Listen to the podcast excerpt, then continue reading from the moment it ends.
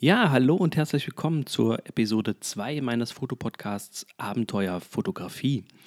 In der heutigen Episode geht es zum ersten Mal um ein richtiges Fotothema. In Episode 1 ja, habe ich ja hauptsächlich davon berichtet, warum ich überhaupt diesen Podcast ähm, gestartet habe, was so meine Beweggründe waren und euch ein kleines Update zu mir und auch zu meinem Fotoblog blende2.de gegeben.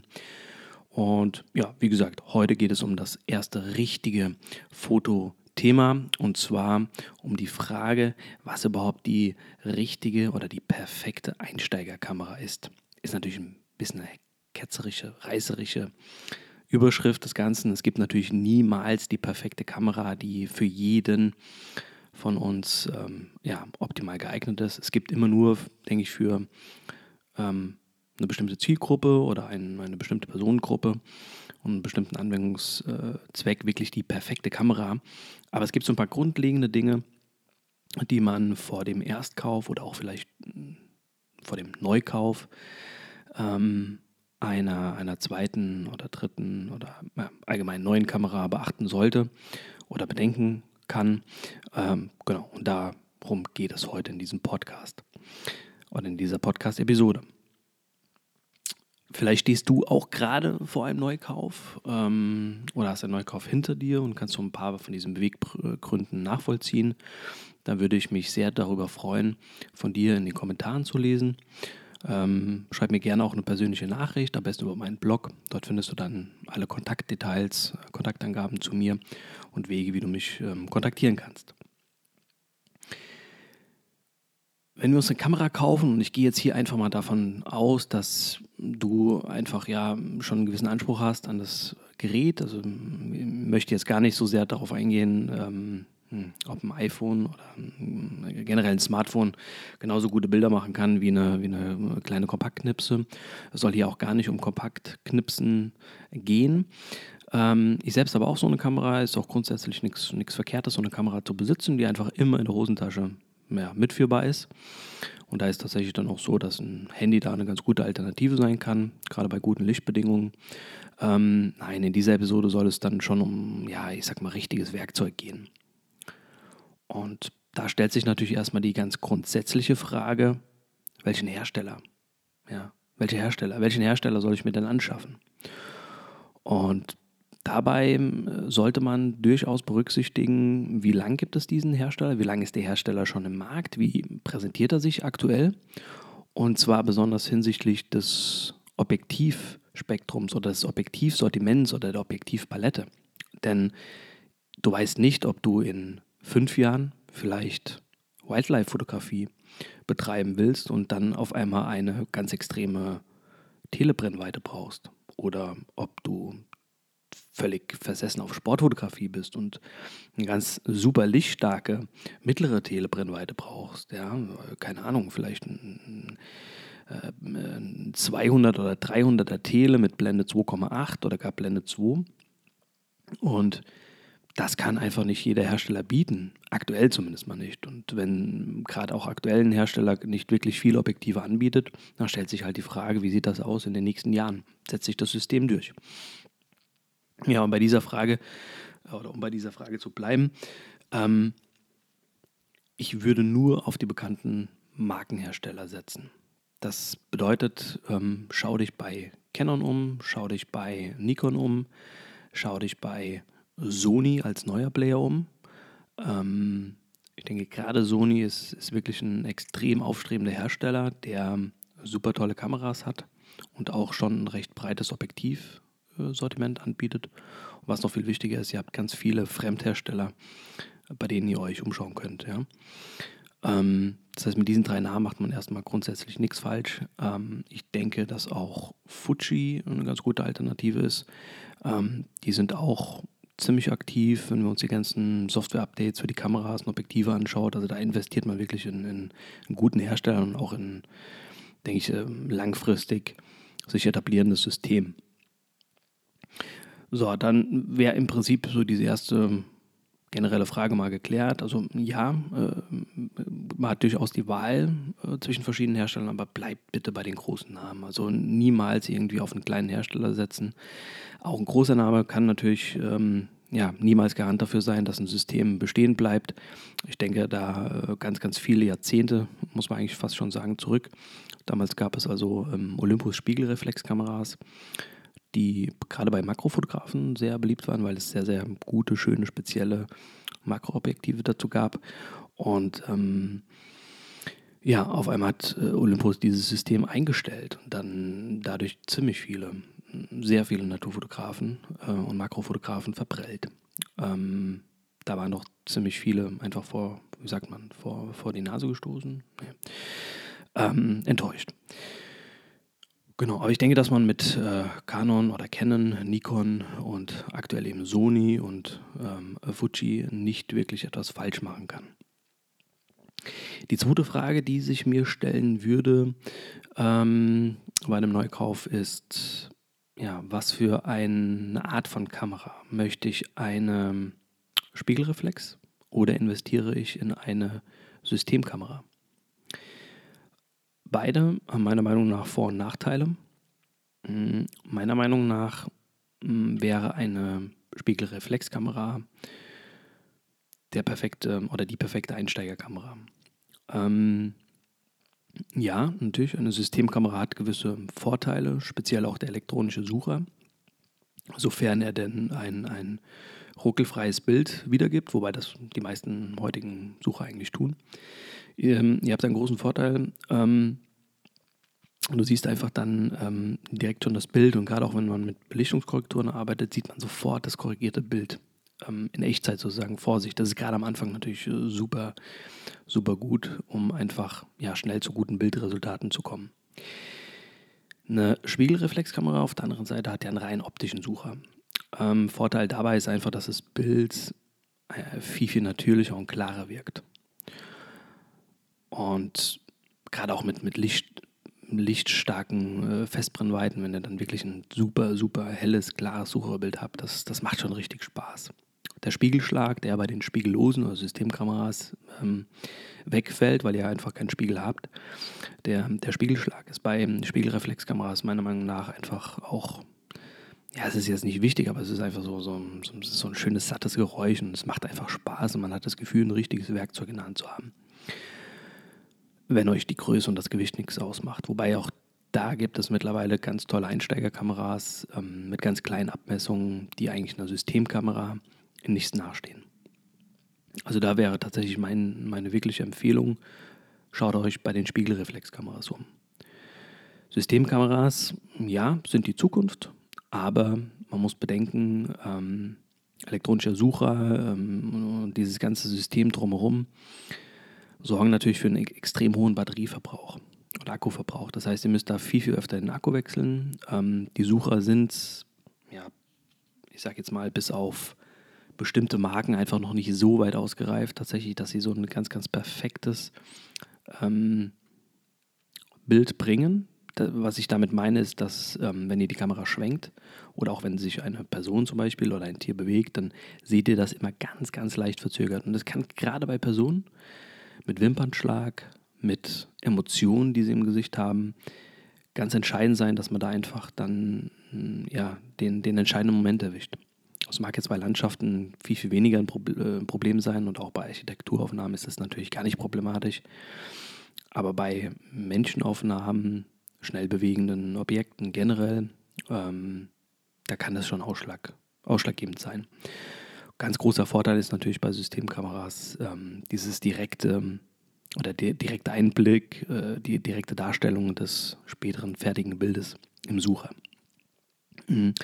Meiner Meinung nach haben aber auch die äh, Spiegelreflexkameras einen weiteren Vorteil, das ist einfach der Preis. Ihr kriegt heute eine Einsteiger-Spiegelreflexkamera für 350 bis 400 Euro. Meistens sogar schon direkt mit dem ersten Kit-Objektiv dabei und könnt eigentlich dann direkt loslegen. Da ist ein Akku dabei, Ladegerät, ähm, oft sogar ein, äh, Bundle, eine kleine Speicherkarte und dann kann es losgehen. Den Systemkameras, ja, da reden wir hm, im günstigsten Fall über, naja, 500, 600 Euro, würde ich doch mal sagen. Ja, also ihr habt direkt da so einen Unterschied und Delta von ja, 100 bis 200 Euro. Und wenn ich jetzt schaue, ich bekomme zum Beispiel einen äh, Canon äh, 50 mm mit Lichtstärke 1,8 bekomme ich für genau diesen Betrag. Ja, und wenn ich ein bisschen was drauflege, wenn ich jetzt, wenn der Unterschied, sagen wir mal, bei 200 Euro liegt, dafür kriegt ihr mit einem minimalen Aufpreis, kriegt ihr schon zum Beispiel bei Canon das ähm, 1.4er. Ja, und habt dann eine ganz, ganz tolle Festbrennweite, mit der ihr ganz tolle Aufnahmen machen könnt. Das ist für mich auch jetzt ein nicht unschätzbarer Vorteil. Ich denke auch, habe keine Erfahrung wirklich, aber ich denke, ähm, dass eine Spiegelreflexkamera auch wesentlich haltbarer ist. Ähm, Systemkameras sind ja doch kleine Computer. Und ähm, wenn ich mir jetzt meine Fuji X Pro 1 zum Beispiel anschaue, was ich damals dafür bezahlt habe und was sie heute noch wert ist, hat sie einen unglaublichen Wertverfall. Aber was noch viel wichtiger ist, es gibt heute technisch viel, viel ausgereiftere Kameras von Fuji und von anderen Herstellern. Das sind so Punkte, an die würde ich definitiv denken. Ja. Ähm, so, ich ähm, blinzel mal gerade kurz an meinen Rechner. Ich nehme hier über GarageBand auf am MacBook und habe hier ähm, von, von mir ähm, den Blog offen, blende2.de. Und ähm, suche mir jetzt gerade mal den Artikel Einsteigerkameras unter 500 Euro. Ähm, so, genau, auch ein reißerischer Titel, aber gut, das lassen wir jetzt mal außen vor. Und so habe ich hier nämlich mal ein bisschen den Markt sondiert bei den DSLR-Kameras, aber auch die ganzen DSLR-Kamera-Vorteile, also DSLR, digitale Spiegelreflexkamera. Habe hier die ganzen Vorteile nochmal aufgeführt und habe dann eigentlich bei meiner Marktrecherche ja, drei Modelle gefunden, die ich jedem Einsteiger wirklich empfehlen kann. Das ist zum einen die ähm, Canon EOS 200D, eine ganz, ganz tolle ähm, Spiegelreflexkamera, digital mit 5 Bildern pro Sekunde, 24 Megapixel APS-C-Sensor, Wi-Fi-Funktion, äh, wir können externes Mikrofon anschließen, also für die Filme unter euch ganz, ganz interessant, ganz wichtig. Und ähm, ja, Full HD ist sogar auch möglich mit 60 Bildern pro Sekunde. Also das ist schon eine richtig, ja, und klapp, äh, schwenkbares Klappdisplay hat er natürlich auch. Ist eine richtig tolle Kamera. Ja. Ähm, etwas günstiger ist natürlich dann ähm, so diese, diese, diese Tausender-Serie, sage ich mal. Ich weiß gar nicht, was das aktuelle Modell ist. Ich glaube 1300 oder sowas. Also 1300D. Das ist natürlich auch eine absolut ausgereifte Kamera. Das Einzige, worauf ich achten würde, dass ihr eine Kamera kauft, also eine Spiegelreflexkamera oder auch eine äh, bei einer Systemkamera ist es genau das Gleiche. Auf jeden Fall eine Kamera kaufen mit Metallbajonett. Das Bajonett ist das, ähm, ja, der Verschluss, wo ihr die Objektive dran äh, befestigt und der sollte auf jeden Fall aus Metall sein. Und ja, so unter 500 Euro, wie gesagt, äh, kann ich da die äh, Canon EOS 200D sehr, sehr empfehlen. Ähm, es wäre dann eine, ähm, ist allerdings etwas teurer, die äh, Nikon D5600 die ja, einfach nicht mehr wirklich unter 500 Euro zu bekommen ist, sondern eben so gute 600 Euro kostet. Wobei da auch die Preise gegebenenfalls noch fallen, wenn der Nachfolger rauskommt. Ähm, das wäre so eine Alternative.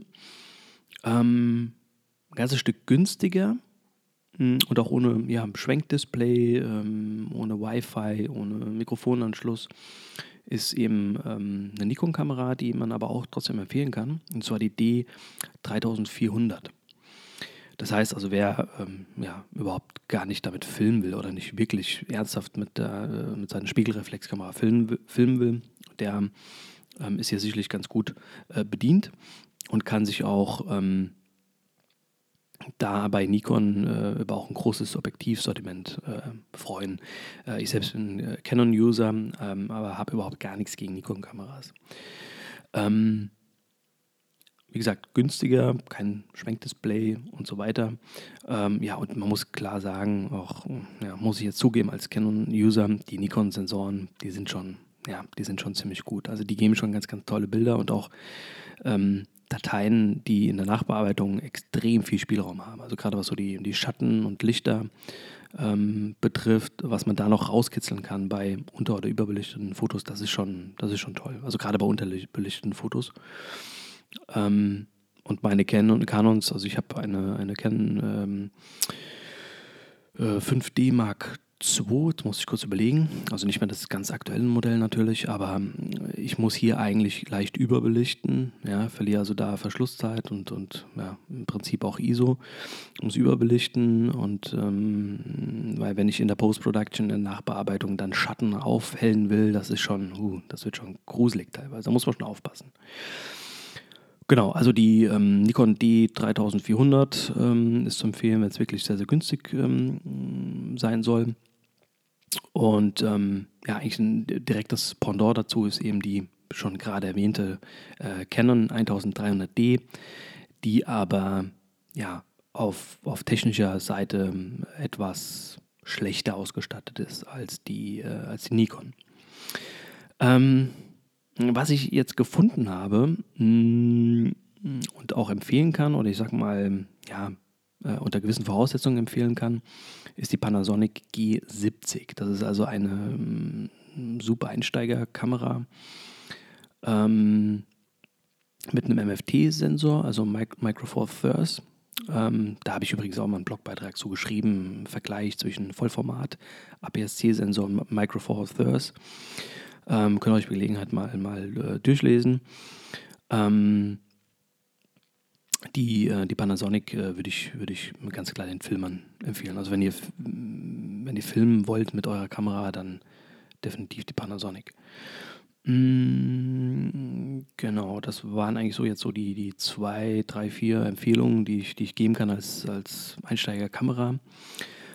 Ganz wichtig ist natürlich vor, sich einfach auch Gedanken zu machen, was will ich überhaupt machen mit der Kamera? Will ich nur fotografieren oder will ich auch filmen? Ähm, und was will ich fotografieren, beziehungsweise was will ich filmen. Wenn es mir nur darum geht, zum Beispiel nur kurze Sequenzen zu filmen, ähm, für, ich sag jetzt mal, YouTube oder den Heimgebrauch, dann brauche ich eigentlich kein Full HD bzw. 4K Video. Full HD ist nett, aber 4K brauche ich auf keinen Fall. Ähm, wenn ich einfach ja, intensiver einsteigen will in das Film, dann brauche ich auf jeden Fall einen externen Mikrofonanschluss. Ein Schwenkdisplay ist auch von Vorteil und auch ein ganz guter Autofokus im, in diesem Live-Bild-Modus. Ist auch sehr, sehr wichtig, meiner Meinung nach. Will ich fotografieren, dann ja, würde ich definitiv direkt zu einer Spiegelreflexkamera greifen. Wie gesagt, günstiger von der Kamera her in der Anschaffung ähm, und ihr habt einfach eine riesige Objektivauswahl zur Auswahl. Ja, von den Originalherstellern, aber auch sehr tolle Sachen von den Fremdherstellern. Ich denke hier an Sigma. Was die gerade im Moment abliefern, ist schon, ist schon spitze. Tamron kommt jetzt auch so langsam. Und da habt ihr schon unglaublich riesige Auswahl. Ähm, dann ja, mach dir Gedanken, ähm, was du fotografieren willst. Ähm, sprich, willst du eher statische Motive fotografieren oder Hast vielleicht Familie, willst du kleine Kinder fotografieren, Sport, Makro etc. Und ja, dann, dann, schau ganz, dann schau ganz genau bei diesem Hersteller, der dir vielleicht erstmal auf den ersten Blick gefällt. Schau dich da um, gibt es die Objektive, die ich irgendwann mal brauche? Ja? Gibt es zum Beispiel Makrofotografie, äh, Makroobjektive? Gibt es Teleobjektive? Wie sind die preislich eingeordnet und so weiter? Mach dir dann ein Bild vom Gesamtsystem, wie es mit Blitzen zum Beispiel, ja, wenn willst du viel blitzen, TTL-Blitzen, also mit Aufsteckblitz. Ja, wie, wie schaut es da mit Blitzen aus vom Hersteller bzw. von Fremdherstellern?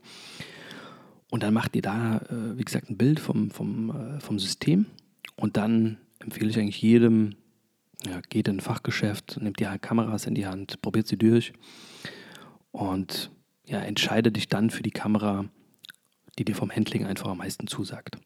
Ne? Und dann bleibst du bei dem System und entwickelst dich da weiter ja, man kann irgendwann mal das System wechseln. Ich bin immer noch äh, Canon-System-Benutzer, ähm, obwohl andere Systeme meiner Meinung nach mittlerweile eine bessere Bildqualität äh, bieten oder ich sag mal im Bereich der Nachbearbeitung einfach mehr Möglichkeiten bringen. Ähm, wie zum Beispiel Nikon oder Sony, aber ja, ich habe eben so viel schon investiert in Objektive und da wechselt man nicht mehr so schnell. Ja, deswegen überle überleg dir das wirklich sehr gut, in welches System du investierst. Wie gesagt, treff vor die Grundsatzentscheidung Spiegelreflexkamera oder Systemkamera. Spiegelreflexkamera auf jeden Fall, wenn es mm, ja, gerade zu Anfang günstiger sein soll, wenn das Budget ein bisschen überschaubarer äh, ist, wenn Größe und Gewicht nicht so die Rolle spielen. Ähm, wenn du viel Sport fotografieren willst oder auch einen superschnellen Autofokus brauchst, auf jeden Fall eine Spiegelreflexkamera und für alles andere, sprich für äh, Landschaft, äh, Architektur, ähm, Studiofotografie im weitesten Sinne, wobei ja ich Menschen da glaube ich ausklammern würde wegen dem Autofokus. Ähm, ja, wobei das auch nicht richtig ist. Wenn ich jetzt bei Blende 11 zum Beispiel fotografiere, dann spielt der Autofokus jetzt keine große Rolle mehr durch die große Tiefenschärfe. Aber ja, alle diese, diese Faktoren spielen eben zusammen ähm, für diesen ja, ganz entscheidende und auch, sagen wir mal, langfristig schon entscheidende und fundamentale ähm, Sache ähm, ja, oder Frage, welche Einsteigerkamera kaufe ich mir denn jetzt? Schön ist ja halt auch immer, ähm, wenn ich beim großen Hersteller bin, ich habe die Einsteigermodelle, die kann ich mir dann kaufen. Ähm, kaufe mir dann, ja, meine, also meine Empfehlung ist immer, kauft dir schnell gute Objektive dazu. Und wenn ich dann später merke, meine Ansprüche steigen, dann kaufe ich mir ein neues Gehäuse und kann aber die ganzen guten Objektive weiterverwenden. Das ist auch ein ganz, ganz wichtiger Punkt in meinen Augen. So, jetzt muss ich kurz mal überlegen, ob ich irgendetwas vergessen habe. Ähm, ja, ich denke mal, dass ich schon so die, ähm, die wichtigsten Punkte irgendwo angerissen habe. Ähm, ja, ich denke, dass das trifft alles. Ähm, wenn mir noch was einfallen sollte, werde ich da einfach nochmal eine neue Episode dazu aufnehmen. Ja, das waren einfach jetzt so mal meine Gedanken, ganz spontan zum Thema die perfekte Einsteigerkamera. Ich hoffe, dir hat es gefallen. Wenn dem so ist, freue ich mich über ein Abo dieses Podcastes ähm, und am besten auch direkt eine Bewertung. Das hilft einfach anderen, diesen Podcast zu finden und ja, ähm, hilft mir auch, dann natürlich weitere Episoden äh, mit ganz, ganz großer Motivation ähm, aufzunehmen. Ähm, wobei meine Blogleser, die sind eigentlich mir schon wichtig genug und genug an der Anzahl, dass es sich für mich einfach rentiert, hier äh, Episoden rauszuhauen. Und ich muss sagen, es macht schon, ja, es fängt so langsam an richtig Spaß zu machen. Ein bisschen komisches Gefühl, wenn man so im Zimmer sitzt und ähm, ja, alleine mit sich und äh, dann mit einem Mikrofon spricht zu ja, fiktiven Personen oder dir, euch da draußen. Komisches Gefühl. Ja, ich hoffe, mich gehört hier keiner und ähm, genau.